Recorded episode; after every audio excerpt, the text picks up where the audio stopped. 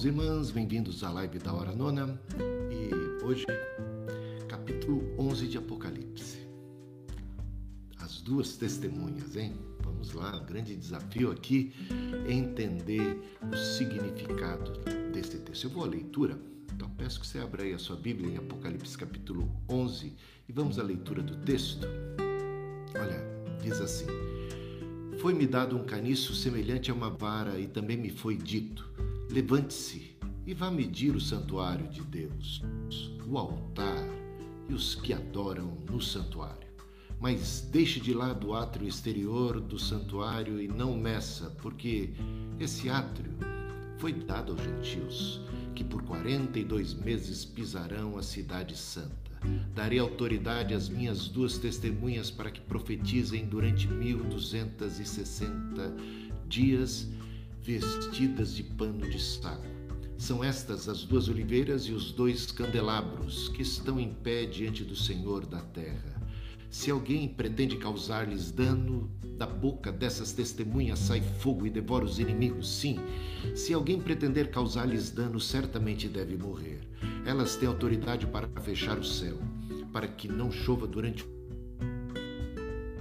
tem autoridade também sobre as águas para transformá-las em sangue, bem como para ferir a terra com todo tipo de flagelos tantas vezes quantas quiserem.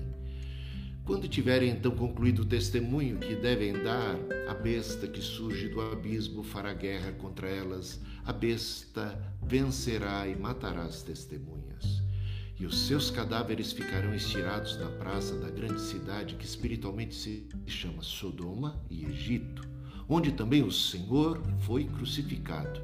Então muitos des, dentre os povos, tribos, línguas e nações contemplarão os cadáveres das duas testemunhas por três dias e meio e não permitirão que esses cadáveres sejam sepultados. Os que habitam sobre a terra se alegrarão por causa da morte destas duas testemunhas, realizarão festas e enviarão presentes uns aos outros, porque esses dois profetas atormentaram os que moram sobre a terra.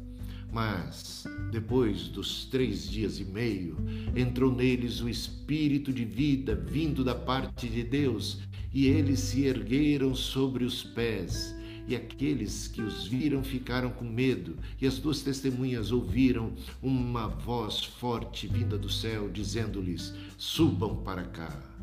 E subiram ao céu numa nuvem, e os seus inimigos as contemplaram. Naquela hora, naquela hora houve grande terremoto e ruiu a décima parte da cidade. Nesse terremoto morreram sete mil pessoas. As outras pessoas ficaram aterrorizadas e deram glória ao Deus do céu. Passou o segundo ai, e eis, sem demora, vem o terceiro ai, que é a sétima e última trombeta. Mas vamos a esse segundo interlúdio aqui entre a sexta e a sétima trombeta. Então, estamos aqui diante de um texto fascinante, repleto de figura figuras de linguagem. Vamos dar uma olhada aqui. O significado, a primeira coisa que a gente tem que observar aqui, qual é o significado do templo, né? Agora, para isso, deixe a Bíblia interpretar a própria Bíblia, ou seja, as escrituras sagradas interpretam as próprias escrituras sagradas. Um texto lança luz sobre o outro texto. Textos mais claros ajudam a esclarecer aqueles, aqueles que são mais obscuros. E assim a gente vai aprendendo dentro do contexto bíblico e vamos encontrando a chave para a interpretação. Portanto, sempre deixe a Bíblia interpretar a própria Bíblia. Ela fala por si mesma, isso é segredo, principalmente aqui na interpretação do livro de Apocalipse. Veja só que no versículo 1 de Apocalipse, capítulo 1, versículo 1, primeiro versículo de Apocalipse, a gente lê o seguinte, né? Que Deus deu a conhecer ao seu servo João né, o livro de Apocalipse. Então, é revelação que o Senhor nosso Deus deu a Cristo, que Cristo deu ao anjo, que o anjo deu a conhecer. essa expressão deu a conhecer, que aparece ali no primeiro versículo, esse, esse verbo aqui que foi traduzido por deu a conhecer, em grego ele significa simeno. Simeno, ele é simeno no, no grego, é o, é o termo. Sabe qual é o significado dele? É significar, ou seja, Deus deu a João o significado. Significado vem de signo, vem de símbolo, símbolo. Portanto, é de se esperar no livro de Apocalipse muitos símbolos que precisam ser interpretados devidamente. Então, a comunicação em termos de visões e de símbolos, numa linguagem que, para quem tem o pano de fundo bíblico, se torna compreensível. Por quê? Porque esses signos, esses símbolos, eles têm paralelos nas escrituras sagradas e a gente encontra ali o suporte necessário para decifrar o seu significado. Portanto, estamos aqui diante da primeira coisa que precisa ser interpretada. Né? Aqui aparece a palavra templo, templo. Então vamos ao significado de templo. E é claro que templo aqui não significa literalmente o templo de Jerusalém, que muito provavelmente já tinha sido destruído. Mas mesmo que estivesse em pé, já tinha perdido a sua importância. Lembre-se de que o Estevão, no seu último sermão, Inclusive, ele foi apedrejado por aquelas palavras. Quando ele profere essas palavras, as pessoas atiram pedras nele e ele é morto por seus conterrâneos judeus, religiosos enfurecidos, perseguidores da igreja, que quando o Estevão diz assim: Deus não habita em templos construídos por mãos humanas. O templo estava lá, ainda não tinha caído, não tinha sido destruído. E quando ele diz isso, é o fim de Estevão. A fúria, isso atiçou ainda mais a fúria dos seus opositores, que o apedrejaram ali mesmo, naquela hora. Então, a ideia e o, o, livro de Hebreus também, escrito enquanto o templo ainda existia, também fala do significado dele e de que ele é símbolo de algo, do verdadeiro templo. Então vamos entender essa questão de templo à luz das Escrituras Sagradas. Bíblia vai interpretar a própria Bíblia e a gente vai poder então discernir aqui. Tá? Templo representa, tanto no Antigo como no Novo Testamento, a presença de Deus. É um símbolo representativo da presença de Deus. E a gente sabe no Novo Testamento que o único lugar em que Deus habita, habita, é a igreja, o corpo de Cristo. Habitação de Deus é chamado no Novo Testamento de templo de Deus, a habitação de Deus, morada de Deus. Então, vamos agora entender por que isso mais claramente. Veja 1 Coríntios capítulo 6, versículos 19 e 20. Vocês não sabem, né? Paulo está escrevendo a igreja, a igreja que está ali na Grécia, na cidade de Corinto. Vocês não sabem que são santuário de Deus e que o Espírito de Deus habita em vocês? Se alguém destruir o santuário de Deus, Deus o destruirá, porque o santuário de Deus, que são vocês, é sagrado. Será que vocês não sabem que o corpo de vocês é santuário do Espírito Santo? Olha aí, uma declaração categórica falando da igreja e falando do corpo, até mesmo individual, de cada cristão, né, como templo de Deus, como santuário do Altíssimo. Segundo Coríntios 6,16, porque nós somos santuário do Deus vivo como ele próprio disse: habitarei e andarei entre eles e serei o seu Deus, e eles serão o meu povo. Então, falando da igreja como corpo de Cristo, como povo de Deus, como santuário do Deus vivo, local em que Deus, de maneira especial, se manifesta e habita. Andarei, habitarei no meio deles, entre eles. Somos então o santuário de Deus. Efésios 2, 21 e 22. Nele, todo edifício bem ajustado cresce para um santuário dedicado ao Senhor. Nele também vocês estão sendo edificados junto com os outros para serem morada de Deus no Espírito. E 1 Pedro 2,5. Também vocês, como pedras que vivem, são edificados casa espiritual. Templo de Deus, essa frase agora mais completa, porque aparece aqui logo no início né, do capítulo 11, essa referência, essa frase não apenas a palavra templo, mas agora a palavra templo de Deus, ela aparece, essa frase, dez vezes no Novo Testamento. Dez vezes, né? A mesma frase, igualzinha, sem tirar nem pôr, que aparece aqui no versículo 1, no capítulo 11 de Apocalipse. Ela aparece dez vezes no, no Novo Testamento. E em nenhuma parte, em nenhum lugar, ela significa o templo físico de Jerusalém. O verdadeiro templo, meus irmãos, é a presença de Cristo entre nós, seus seguidores. Corpo de Cristo, onde Deus habita. Eu e o Pai viremos e faremos nele morada. Deus derramou seu Espírito sobre a igreja, somos templo do Espírito Santo. Jesus é o Emanuel, Deus conosco. Portanto, é isso que significa templo à luz do Novo Testamento. O templo do Antigo Testamento era apenas sombra, era apenas um símbolo daquele verdadeiro templo que é o corpo de Cristo, que é a igreja, é Deus conosco, Emmanuel. Tá? Templo, agora palavra única, então somente, ela é usada em Apocalipse 14 vezes. Já não estou falando mais da expressão da frase templo de Deus, mas única então somente do termo templo. Né?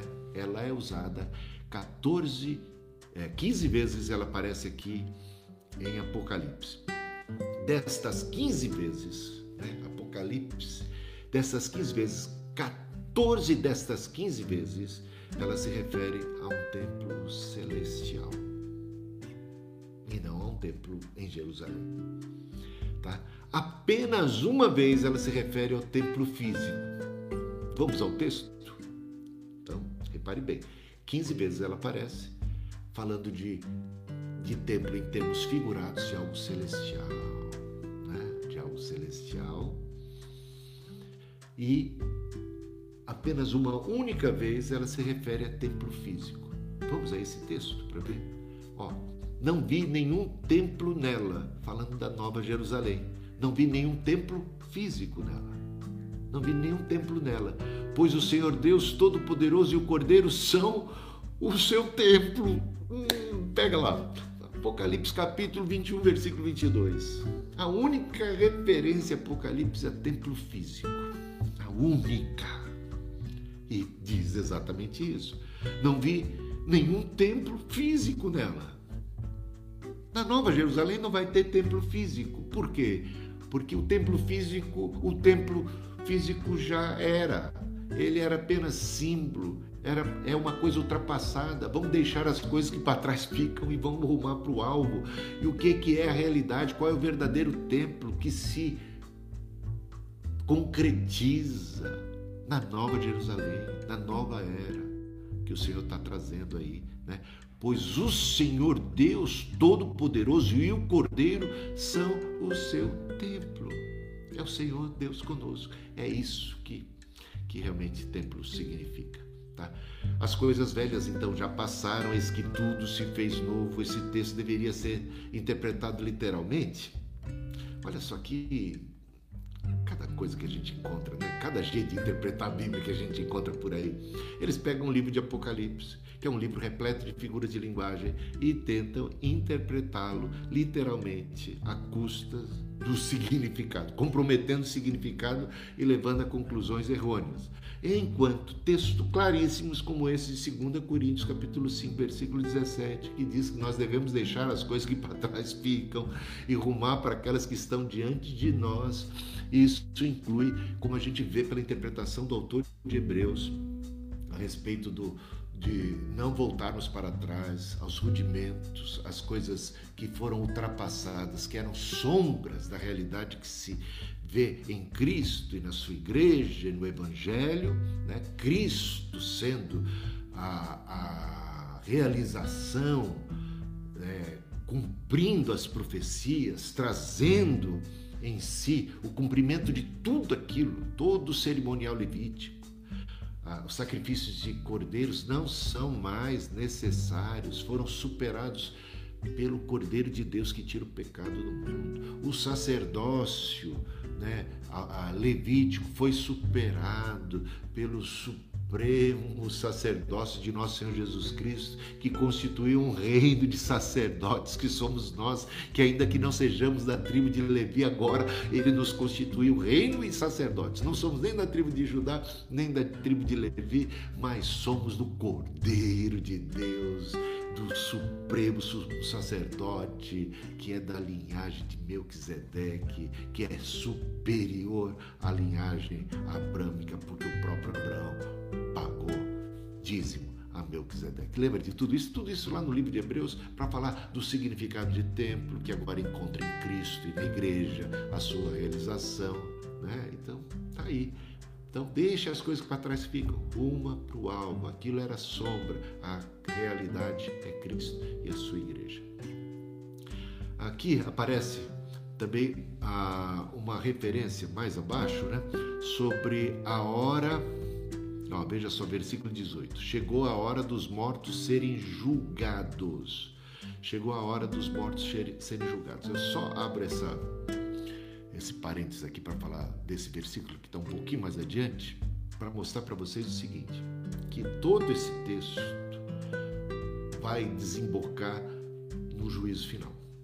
Tá? Nós estamos o quê? Chegando aí na, na sétima trombeta, não é? Na sétima trombeta. E o que é que a sétima trombeta traz? A segunda vinda de Cristo e o juízo final. E veja o versículo 18. Chegou a hora dos mortos serem julgados. Tá? Quando é que os mortos vão ser julgados? No dia do juízo final, por ocasião da segunda vinda de Cristo. Ela que traz o juízo final. Por que, que eu estou dizendo isso? Porque a gente vai entrar aqui, já estamos prestes a entrar para falar das duas testemunhas, e os dispensacionalistas, que são pré-tribulacionistas, ensinam, insistem na ideia de que essas duas testemunhas serão dois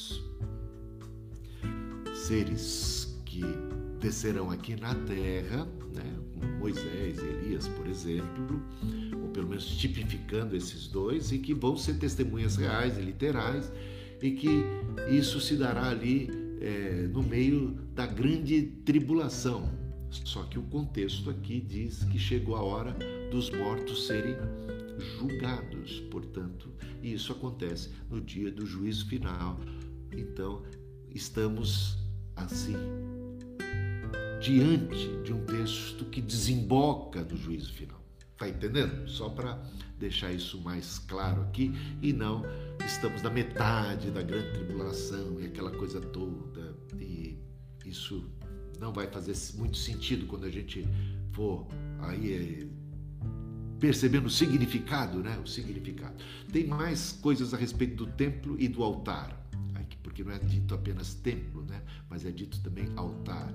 E a gente sabe o seguinte: por falar em templo e por falar em altar, a igreja já é apresentada no capítulo 1 eh, de Apocalipse como os sete candelabros. Por duas vezes isso é dito e é claramente dito que os sete candelabros são as sete igrejas.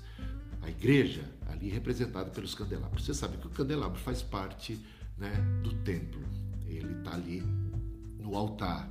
Diante do altar tem o candelabro. Portanto, templo, candelabro, altar é alguma coisa que a gente vai ver ali é muito relacionado. A outra coisa, colunas, a igreja é chamada Apocalipse capítulo 3, versículo 12, de colunas no, do templo. Né? Eu falei de vocês colunas no templo do meu Deus, colunas. Então, a igreja também ali, como, é, sabe, é, sempre relacionada ao templo, né? Templo significa a presença de Deus, como a gente já viu. O templo do Antigo Testamento é uma figura do verdadeiro. O, o verdadeiro é Cristo, Deus conosco. E Hebreus 9:11, como eu já estava falando para vocês de Hebreus, diz lá, Hebreus 9:11, Jesus entrou no grande e mais perfeito templo, não feito por mãos humanas, não desta criação, portanto, um templo celeste. Apocalipse capítulo 6, versículo 9 diz: Vi o altar das almas dos que foram mortos por causa do testemunho que deram e o que e essas almas estão de pé diante do trono. Portanto, diante do altar, diante do trono, no templo de Deus, é, é visto então esse relacionamento da igreja com o templo, relacionamento da igreja com o altar e a gente vai entender melhor à medida que vai aqui caminhando. Reino sacerdotal é a, igreja, o reino de sacerdote. Ele nos constitui o reino de sacerdote. Pedras e colunas do templo. E é, ela é a herdeira da própria cidade de Jerusalém, da Nova Jerusalém. Êxodo capítulo 19, versículo 6, uma promessa para o povo de Israel que, segundo o Novo Testamento, o apóstolo Pedro, por exemplo, diz que se cumpre na igreja. Ser-me-eis um reino de sacerdotes. Aliás, não apenas Pedro diz isso, né?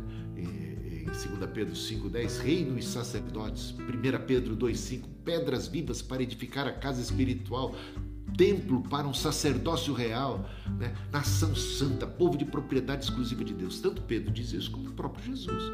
No capítulo 1 diz nos constituiu reino e sacerdote. Bem logo ali no comecinho, quer dizer, essa é a, a, a descrição da igreja, de um reino de sacerdotes. Né? Apocalipse 2, 12. A igreja é identificada como colunas do templo do meu Deus. Receberão o nome da cidade do meu Deus, a Nova Jerusalém. Olha o que, que fala, que promessa dada à igreja, né? É, você vai ser coluna no templo do meu Deus e vocês vão receber o nome da cidade do meu Deus, que é Jerusalém, a nova Jerusalém. Hebreus 12, 22 e 23. Mas chegastes, chegastes ao Monte Sião, a cidade do Deus vivo, a Jerusalém celestial, a Assembleia Geral, a igreja do primogênito que está arrolada no céu. Portanto, a igreja está identificada com Jerusalém chegasses, nós não éramos judeus, mas de repente, por Cristo, não éramos povo e agora a parede de separação caiu abaixo. Nós que não éramos povo, agora somos povo. Um só povo, constituído sob o fundamento dos profetas e dos apóstolos. Um edifício que o Senhor edificou, não por mãos humanas. O Senhor é que edifica a sua igreja e nela ele habita. Ele é nossa habitação. Então chegastes ao Monte Sião, a cidade do Deus vivo, a Jerusalém celestial. É dessa Jerusalém celestial, é desse templo celestial ao qual nós chegamos e fazemos dele parte, temos o nome, somos coluna desse templo, temos parte nessa cidade, né? a assembleia da igreja do primogênito que está arrolada no céu. Né? E aqui vai falar de martírio, né? as duas testemunhas e o martírio que se segue no capítulo 13 também, a gente vai ver os santos sendo mortos, perseguidos e mortos pela besta. Agora, no Antigo Testamento, os animais eram sacrificados no altar, né? até para expiação de pecados. No Novo Testamento, Cristo foi o Cordeiro de Deus que tira o pecado do mundo. Ele foi sacrificado na cruz. E os cristãos né, são chamados a seguir em cordeiro. E muitas vezes isso implica em martírio, em perseguição, seres odiados. Somos entregues à morte todo dia, reputados como ovelhas para o matador. Devemos negar a nós mesmos, carregar a cruz, sermos fiéis até a morte para receber a coroa da vida, né? E Paulo fala que o culto que nós devemos prestar é, não nos conformando com esse século, mas renovando pela né, renovando a nossa mente para apresentar um culto que é um sacrifício vivo, santo e agradável a Deus, né, apresentando os nossos corpos ao Senhor. E a gente sabe que o Espírito Santo foi derramado sobre a igreja. E então há uma relação, só para você já entendendo aqui, uma relação estreita entre igreja e martírio, entre ser cristão. Ser-me-eis o quê? Mártires. Recebereis poder ao descer sobre vós o Espírito Santo, ser-me-eis mártires ou testemunhas. Testemunha, do grego, também é a palavra mártir. Então, testemunhas somos nós os cristãos. Mártires somos nós os cristãos. Então, essa, essa ser chamado de testemunhas e ser chamado de mártires é algo que caracteriza a igreja. Né? Agora, é muito curioso que é dito aqui, nessa Vá medir o santuário de Deus, o altar e os que adoram no santuário. Então, três coisas aqui são medidas. O santuário de Deus, que a gente já demonstrou ser aí um símbolo da igreja. O altar, que também está em conexão com a igreja, é outra conexão. Quem é que está de pé diante do altar, né? É, e até mesmo sendo sacrificado diante do altar, a igreja, e os que adoram no santuário. E os que adoram no santuário, claro, uma clara referência à igreja. Essas três coisas: meça o santuário de Deus, o altar e os que adoram no santuário. Por incrível que pareça, as três dizem respeito à igreja. E é para conferir proteção especial para a igreja. E a gente vai ver como é que se dá essa proteção, né? Hebreus 13, 5, Jesus diz assim: Eu não te deixarei e jamais te esquecerei. Todo poder me foi dado no céu e na terra, portanto, ide, fazer discípulos de todas as nações, batizando em nome do Pai, do Filho e do Espírito Santo, e eis que estarei convosco todos os dias até a consumação dos séculos. E Hebreus 13, 5, Jesus diz: Eu não te deixarei e jamais te esquecerei. Essa proteção. Estou com vocês. Não tenham medo, né? Veja só, Apocalipse capítulo 21, versículo 15 e versículo 17. Também fala a respeito de medir a cidade celestial, que é destinada única e tão somente àqueles que têm os seus nomes escritos no livro do Cordeiro.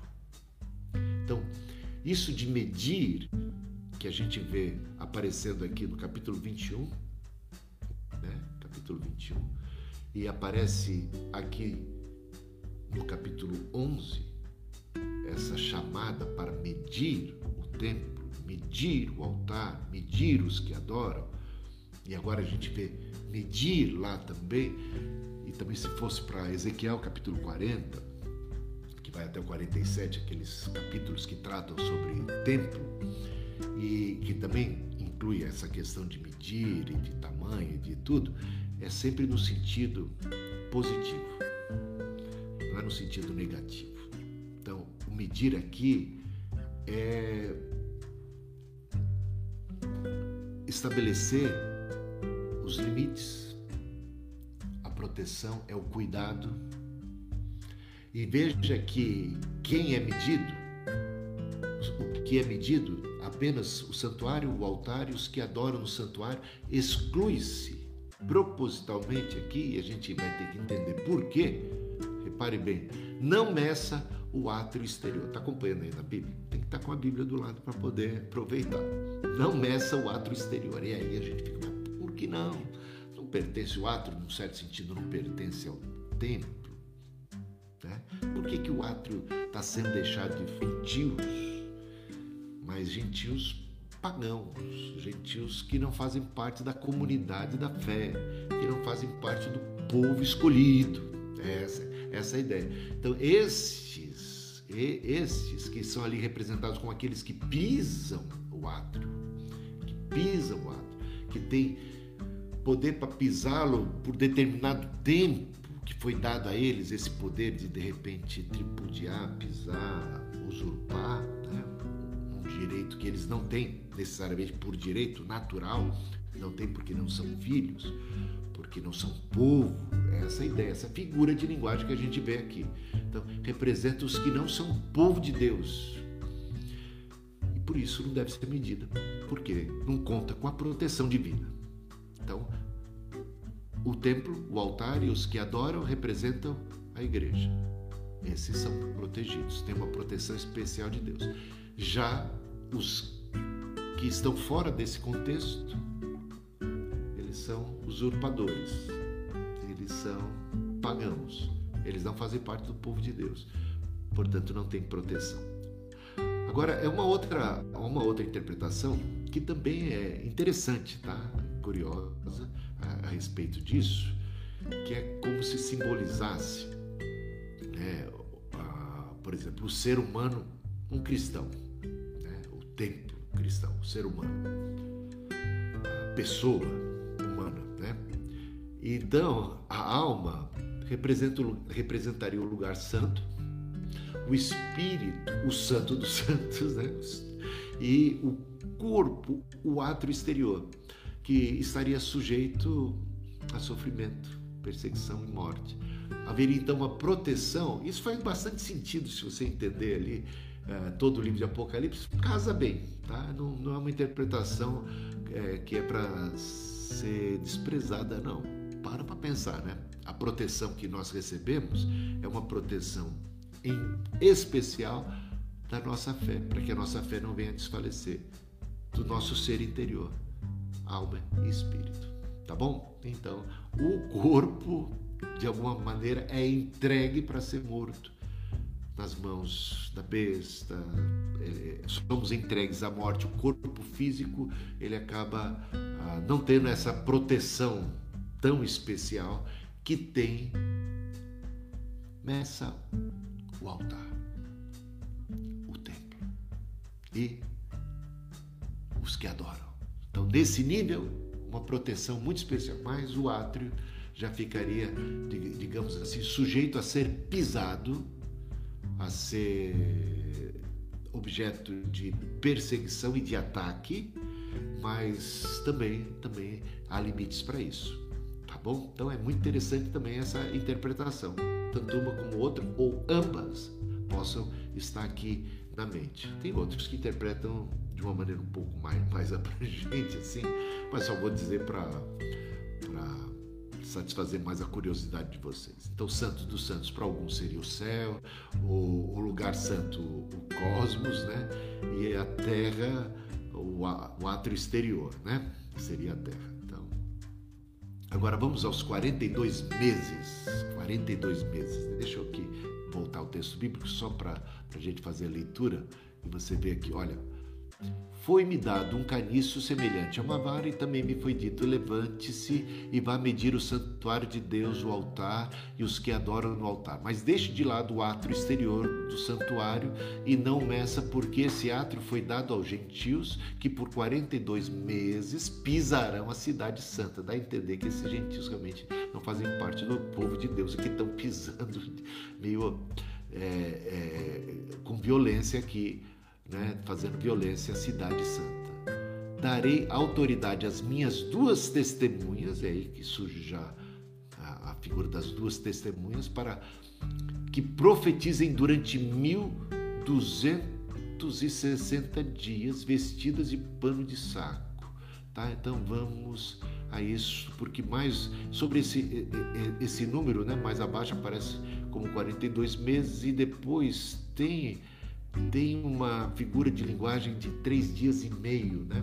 Um tempo, dois tempos, três tempos, metade de um tempo. Então a gente vai dar uma olhada nisso aqui, por quê? Ó, vem cá comigo que, que agora a gente começa a ver algumas coisas um pouquinho mais complicadas de entender, mas que a gente vai ver que não é tão, tão complicado assim quando a gente conhece outras referências bíblicas, a Bíblia interpretando a própria Bíblia. Então, esse simbolismo de tempo, tempos e metade de um tempo, né? como se fosse tempo, dois tempos e metade de um tempo, a gente vai encontrar em Daniel, por exemplo. Né? Ah, e a gente tem que lembrar que o calendário judaico tem 360 dias. Né? 360 dias que corresponde né, a 1260 dias, o caso de 42 meses, né? se tivéssemos 42 meses. Veja aqui, 42 meses igual a vezes 30 dias vai dar 1260, né? Então, 1260 dias é algo como um tempo, dois tempos e metade de um tempo, ou a mesma coisa que 42 meses, tá bom? 42 meses, ou três anos e meio. Então, três anos e meio, 42 meses e 1260 dias é a mesma coisa guardou essa informação? E tem aqui um simbolismo com três anos e meio, ou com um tempo, dois tempos, metade de um tempo. Muito interessante, tudo isso vai aparecer aqui e a gente então coloca isso já como um preâmbulo para poder entender melhor. Tá? O que significa? Significa que duas coisas estão envolvidas aí. Primeira coisa que já é dita, né? Vão ter 1260 dias para pregar. Ou seja, significa que o Senhor dará a eles o tempo necessário, o Senhor os protegerá. Nesse tempo eles não poderão ser mortos, né? Porque eles terão tempo para cumprir o seu propósito, a sua missão. Completei a carreira, diz o apóstolo Paulo. Ou seja, o Senhor deu ao apóstolo Paulo tempo de concluir o seu ministério. Então, 1260 dias está aqui relacionado a um tempo definido por Deus para a conclusão da sua missão. Deus deu a Jesus Cristo algo relativo a três anos e meio, né? a 42 meses ou a 1260 dias, algo relativo, aproximado de ministério. É muito interessante fazer essa analogia ministério de Jesus durou aproximadamente três anos e meio. Né? Não dá para precisar, mas algo ao redor disso. Isso era do conhecimento dos cristãos primitivos, mais do que é nosso. E eles sabiam fazer essa relação. Significa que assim como o Senhor deu a Cristo 1260 dias, 3 anos e meio, 42 meses, simbolicamente falando, um tempo definido para a conclusão do seu ministério, o Senhor dará às suas duas testemunhas tempo também suficiente para concretizarem sua missão, para profetizarem. Elas representam, como veremos, a igreja de nosso Senhor Jesus Cristo, que recebe da parte de Deus o tempo necessário para ser bem-sucedida no cumprimento de sua missão. As portas do inferno não prevalecerão contra ela, porque o Senhor dá a ela uma proteção especial durante o período de sua missão, até que ela seja bem-sucedida. Quando ela é finalmente bem-sucedida, tem sim a, a besta a autoridade para insurgir-se contra ela e para derrotá-la. Só que agora a missão já está cumprida. Eis aí o significado. Né? Eis aí o significado, já resumido, do que vem. Veja Apocalipse capítulo 2, versículo 10. Não tenha medo das coisas que você vai sofrer. Eis que o diabo está para lançar alguns de vocês na prisão, para que vocês sejam postos à prova e passem por uma tribulação de dez dias. Seja fiel até a morte e eu lhe darei a coroa da vida. O que significa aqui? Significa que o, a tribulação pela qual a igreja passaria também teria um tempo limitado, restrito, estabelecido por Deus. Um tempo pequeno, curto.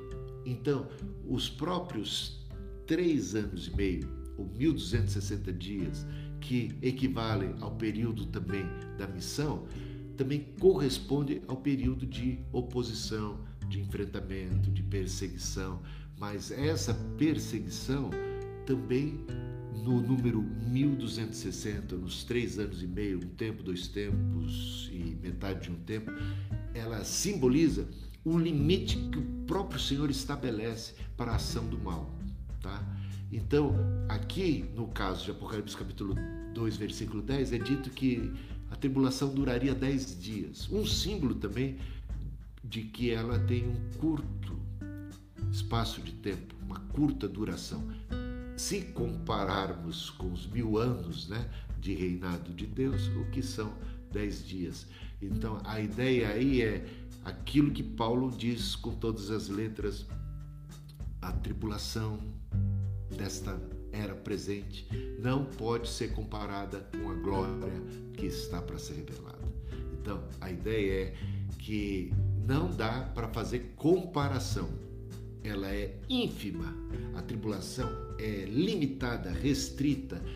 Quem estabelece os limites? O próprio Deus e com isso também dá o tempo necessário para a igreja poder cumprir e ser bem sucedida na sua missão. Portanto, ela não deve temer, não tenha medo das coisas que você vai sofrer. Eu estou no comando. Tá? Eu estou, inclusive, estabelecendo os limites da dor, do sofrimento que cada um de vocês vai passar. Vocês vão ter uma prisão de 10 dias. A ideia é você vai sofrer por um tempo limitado pequeno de tempo em relação toda a bem-aventurança que você vai herdar. Então não tenha medo, porque eu que estou controlando tudo, eu estou com você e essas duas testemunhas aqui, elas estão agora representando toda a igreja, toda a igreja que recebe a missão de ser testemunha de Jesus Cristo, tá? Então quem são as duas testemunhas? Alguns dizem Moisés e Elias, ou Elias e Enoque, porque eles foram arrebatados, então se eles foram, é porque eles devem voltar. Então, mas vamos aos fatos, que os fatos são mais importantes do que os boatos. Tem muita fake news a respeito das duas testemunhas, um perigo, né? Agora, não há nada, a respeito de Moisés, de cara, não há nada no Antigo Testamento sobre uma segunda vinda de Moisés, hein? Então, vamos descartar. Nada na Bíblia, nem no Antigo, nem no Novo Testamento, que fale sobre uma segunda vida, uma expectativa de que Moisés regressaria em alguma época. Nada disso. Mas temos ainda a parábola do rico e do Lázaro, ali em Lucas capítulo 16, versículos 28 a 31, que diz o seguinte: Bom, o, você sabe que o, o, o rico estava em tormento e, e já em remorso, não querendo que seus parentes viessem, viessem parar onde ele estava e sabendo que não há como mudar, alterar curso da, da história, passar para o lado de lá, ou, ou, seja, deixar o lugar de tormento ir para o lugar de, de, conforto, de paraíso, é, onde estava o Lázaro, não havia, havia um grande abismo, não tinha como mudar a situação, ele intercede em favor dos seus familiares e amigos e fala para o pai Abraão enviar ali um, alguém que ressuscite dentre os mortos. A resposta é não. Não. E a resposta é: eles têm já Moisés e Elias, eles já têm os profetas, eles já têm a lei, os profetas, as escrituras sagradas, as testemunhas já estão lá. Eles já têm. É isso que o pai Abraão diz. E diz ainda mais: se não ouvem a Moisés e aos profetas, Elias, por exemplo? Tampouco acreditarão ainda que algum dos mortos ressuscite. Portanto, aqui é dito que não faz parte do plano de Deus enviar quem quer que seja do mundo dos mortos ou dos arrebatados, seja lá do mundo celeste, alguém para a terra. essa parábola de Jesus descarta toda e qualquer possibilidade de plano de Deus de mandar alguém para poder pregar, evangelizar. Então Elias, ah, Moisés não virão. Pronto, Estou chateando muita gente, estou decepcionando, né? mas é dito aqui, não vai vir, é só ler a parábola quantas vezes você quiser.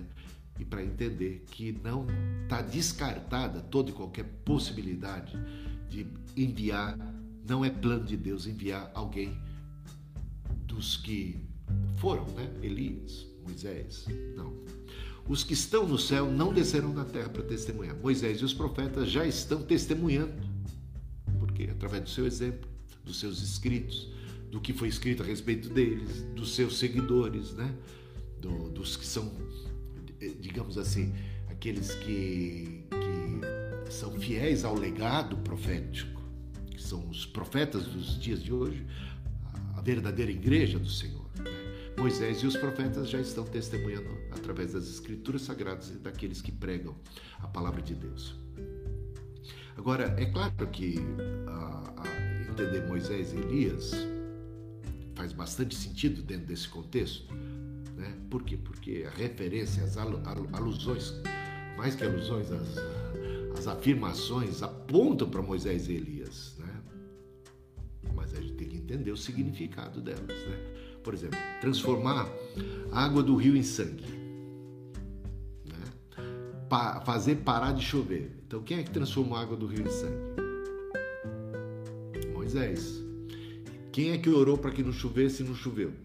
Elias. Portanto, pensar nessas duas testemunhas como uma referência clara a Moisés e a Elias é óbvio, mas aí tem que entender o significado. Entenda o significado de Moisés, o significado de Elias aqui, o que eles representam aqui. Elias já veio, disse Jesus.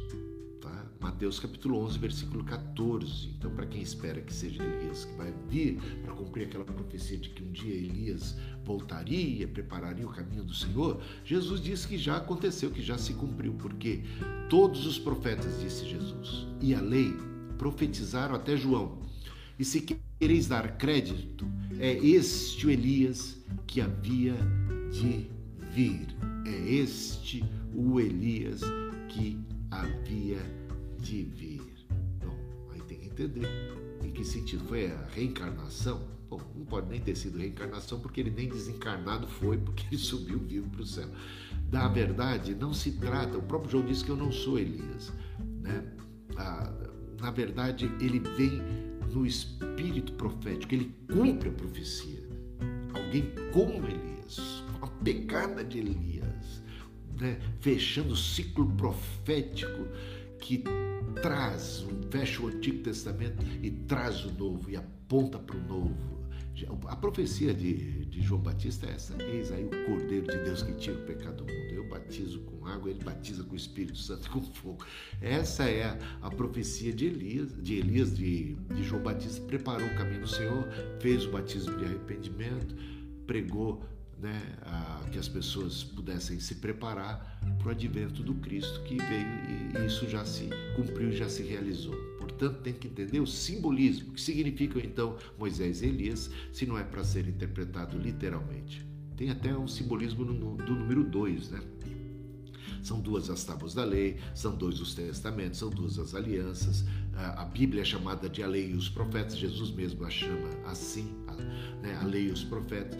O Antigo e o Novo Testamento compõem a palavra de Deus. Pelo menos duas testemunhas são necessárias para, para fazer qualquer acusação para se manifestar a respeito de qualquer é, controvérsia, né? Em verdade, em verdade, Jesus usa essa expressão, expressão dupla, em verdade, em verdade, para confirmar algo, a ideia né, de duas testemunhas aqui sendo colocadas, os dois gumes da espada da verdade, que é a palavra de Deus, os dois fundamentos da igreja sobre uh, os profetas e os apóstolos, os dois grupos de doze, né, que totalizam os 24 anciãos que representam, então, esses dois grupos de doze representam a igreja do Antigo e do Novo Testamento, a igreja que é única, a parede de separação caiu, ela é representada então pela figura dos 24 anciãos, que é múltiplo de dois, tá?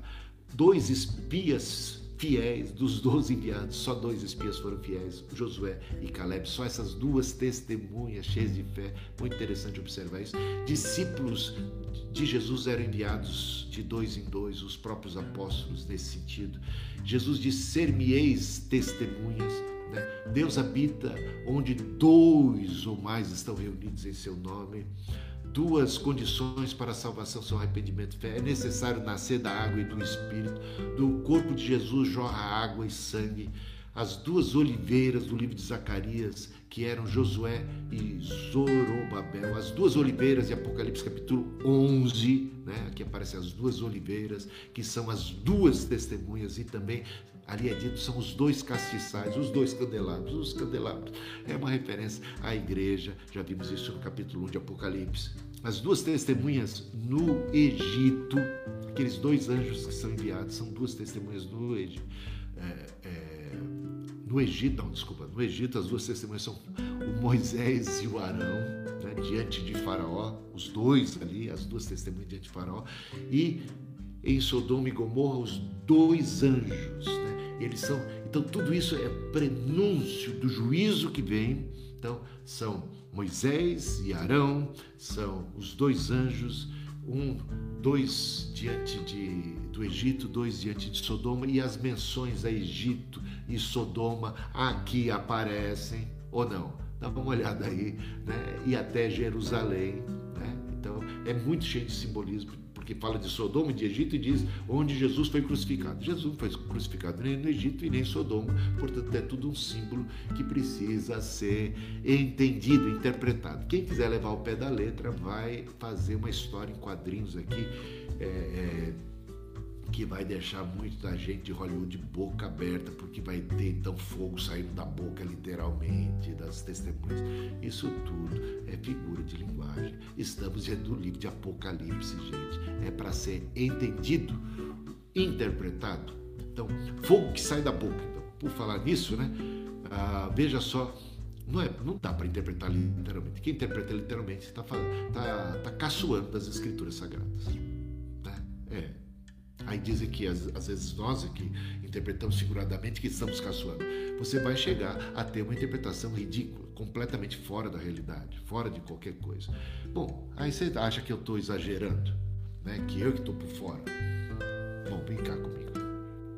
Vamos ler a Bíblia, porque a Bíblia interpreta a própria Bíblia. Vamos deixar ela interpretar a própria Bíblia, em vez de ser a minha opinião ou a sua opinião?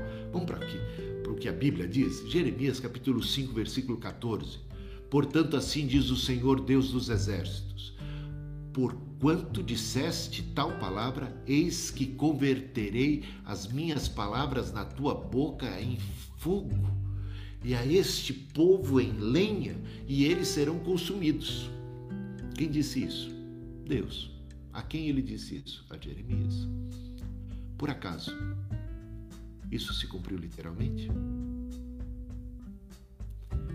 Alguns segundos para reflexão. Isso foi uma palavra dita lá no Antigo Testamento, no ministério de Jeremias. Por acaso alguma vez saiu fogo literal da boca de Jeremias?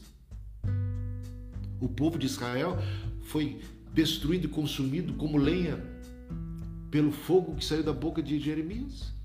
Não, jamais. Jamais isso aconteceu literalmente. Ah, mas figuradamente isso se cumpriu.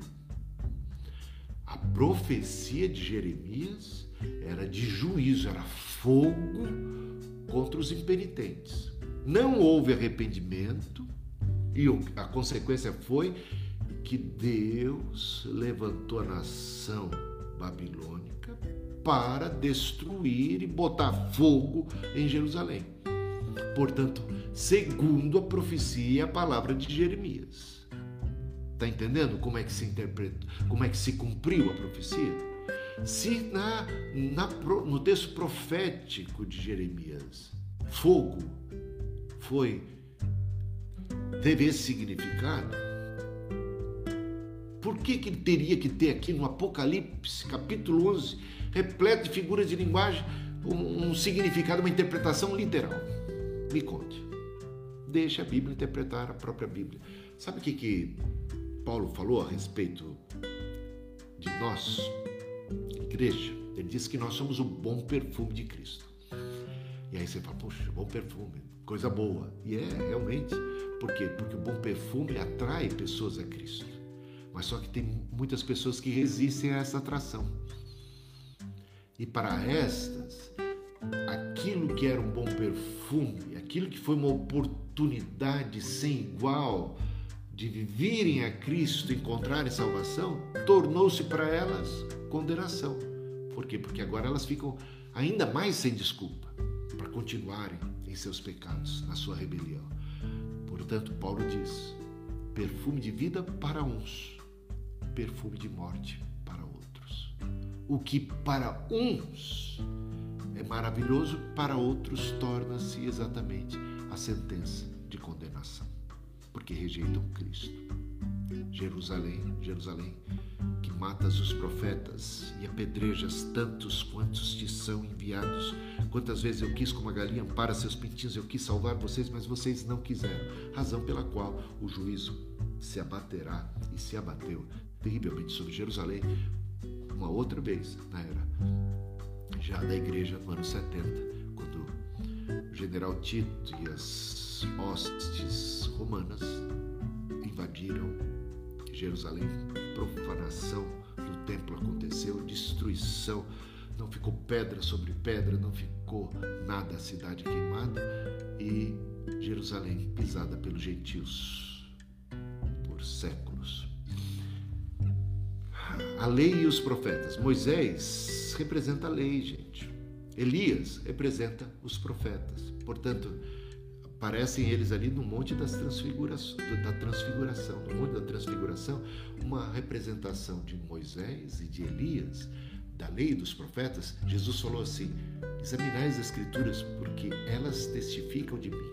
Então, Moisés e Elias apontando para Cristo e dizendo que tudo aquilo que foi profetizado, tudo aquilo que foi dito, encontra em Cristo o cumprimento e a realização as maiores figuras do Antigo Testamento, representações de lei e de profetas, que simbolizam o Antigo Testamento como um todo, exaltando a figura de Cristo, se curvando diante de Cristo, adorando a Cristo e apontando para Ele, a lei e os profetas. Então, ah, bom, isso já vimos. Já vimos também esse texto, né? E recebereis poder ao vencer sobre vós o Espírito Santo semieis testemunhas, Atos 1.8. A igreja recebeu o legado de Moisés, dos profetas e dos apóstolos. A gente vê lá ah, no cântico né, da, da igreja, que é o cântico que vai acontecer ali em Apocalipse, que é o cântico de Moisés e do Cordeiro, essa fusão Moisés, Cordeiro, Antigo e Novo Testamento, Êxodo, duas Páscoas, né? a Páscoa do Antigo, a Páscoa do Novo, uma apontando para a outra, e essa Páscoa do Novo Testamento é a Suprema Páscoa, da qual a outra era figura de linguagem. De ambos os povos, Deus fez um, somos enviados de dois em dois, dois, duas testemunhas da ressurreição ali no caminho de Emaús, a gente tem isso. As duas testemunhas são descritas como as duas oliveiras, os dois candeeiros, né? Versículo 4 é uma clara alusão à visão de Zacarias, capítulo 4, que fala do candelabro de ouro e das duas oliveiras, tudo isso no contexto do altar, do templo, que a gente viu nos primeiros versículos. Portanto, os primeiros versículos estão intimamente relacionados com o papel dessas duas testemunhas, porque aqui se fala também de candelabro, aqui também se fala dessas duas oliveiras, que são aqueles que estão edificando o templo, né? nos dias do Antigo Testamento, reconstruindo o templo, né? nem por força, nem por violência, mas pelo meu espírito, é o que significa essas duas oliveiras, esses dois candelabros e, e tudo mais. Ah, os dois ungidos, então Zorobabel e Josué, líderes do povo de Deus, é, foram aqueles que lançariam a pedra e os fundamentos da casa de Deus. E a gente vê Mateus 16, versículo 18: Sobre esta pedra edificarei a minha igreja e as portas do inferno não prevalecerão contra ela. Né? Romanos 11 fala das duas oliveiras, uma a verdadeira, né? a original, a grande, né? cujos ramos originais foram cortados por causa da incredulidade, uma referência aos judeus, e uma outra oliveira, a oliveira brava, né? da qual ah, é, foram cortados os ramos ali dela eram originais e enxertados na verdadeira, um símbolo da, da, da dos gentios convertidos, fazendo parte de uma única, é, finalmente, oliveira. Então, oliveira e candeeiros ilustram muito bem a igreja, tá? E E a gente vai ver isso tanto no capítulo 1, versículo 2, como no capítulo 1, versículo 20, como também em Romanos capítulo 11. E Jesus é a videira verdadeira, tá?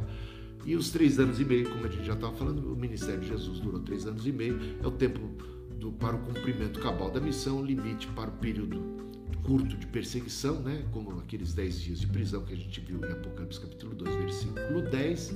E estamos então identificados com Cristo aqui, porque essas duas testemunhas, gente, elas, elas têm os três anos e meio de ministério para pregar assim como Jesus teve. Elas sofrem no final, depois do cumprimento do seu ministério, elas sofrem, elas morrem. Olha, tudo acontecendo muito do paralelo com o ministério de Jesus. Elas ressuscitam, elas são erguidas e elas sobem aos céus pelas nuvens. Todo um paralelo com com Jesus Cristo. E isso é um paralelo com a igreja. A igreja que tem tempo para o exercício da sua missão, que será bem sucedida. As portas do inferno não prevalecerão contra ela. Faremos sim discípulos de todas as nações. Teremos salvos representantes de todos os povos, tribos, línguas e nações. Mas também quando cumpre-se a nossa missão, a gente pode dizer: combati o bom combate, completei a carreira. Cada um de nós terá tempo para completar a sua carreira, aquilo que Deus tem para a sua vida. Isso é uma coisa muito bacana da gente levar em consideração. É o ensino aqui. Seremos perseguidos. Como um todo, a igreja tem a sua oposição do mundo, sofre, mas eh, a gente tem a esperança da ressurreição. Podemos ser martirizados, alguns de nós, outros não, mas de alguma maneira há oposição do mundo. A gente sofre. Seremos ressuscitados e seremos exaltados. Vamos para a Nova Jerusalém. Tá bom? Então, isso tudo diz respeito à igreja. Tudo diz respeito à igreja. Então, quando tiver então concluído o testemunho que devem dar, Apocalipse 11, 7, é só quando eles concluem. Né? Então, é aquilo que eu já falei: as portas do inferno não prevalecem, será pregado esse evangelho do reino para testemunha a todas as nações, só então virá o fim. O fim só vem depois que a igreja é bem sucedida. Mateus capítulo 24, capítulo, versículo 14, e a gente tem aquela multidão de salvos é, todos os povos, tribos, línguas e nações, em Mateus 7, 9. Então, eles são milagrosamente protegidos até o cumprimento do seu testemunho. Então, há proteção física para eles, sim, só são entregues à morte quando eles cumprem, né? como Paulo diz, completei a carreira, guardei a fé agora. Agora ele tá, o corpo dele está sendo oferecido por libação. É isso que Paulo diz lá na segunda carta, sua última carta, né? antes de, de falecer. E isso tudo tem a ver com a igreja. Somos entregues à morte todo dia, fomos reputados como ovelhas para o matador, mas em todas essas coisas somos mais do que vencedores. Temos a esperança da, da, da, da ressurreição. Se chegou a hora da nossa morte, estamos prontos não apenas para crer em Cristo, como também para padecer, para morrer, se for necessário. Tudo está nas mãos de Deus. O inimigo não tem poder né, nesse sentido. O nosso físico pode, quando por vontade divina, está nas mãos de nossos adversários e tudo isso é como um ato de adoração, um sacrifício que oferecemos de nossa própria vida e de nossa própria existência ao Senhor, segundo o domínio e o controle do Senhor que está no céu e cuida de nós. E essa tribulação é limitada, restrita e não dá para comparar com a glória que está para ser revelada. Assim como é dito que a besta surge do abismo para pelejar e vencer e matar as duas testemunhas, você vê isso no versículo 7 aqui, assim também vemos acontecer com os santos da igreja.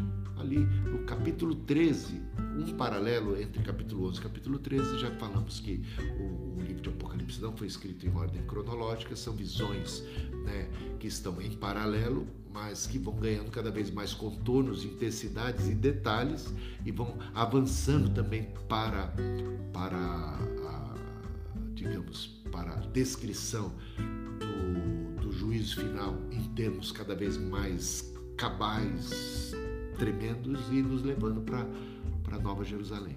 Assim como é dito então que a besta surge do abismo para vencer essas duas testemunhas, versículo 7 do capítulo 11, veja o versículo 7 do capítulo 13. Vi emergir do mar uma besta.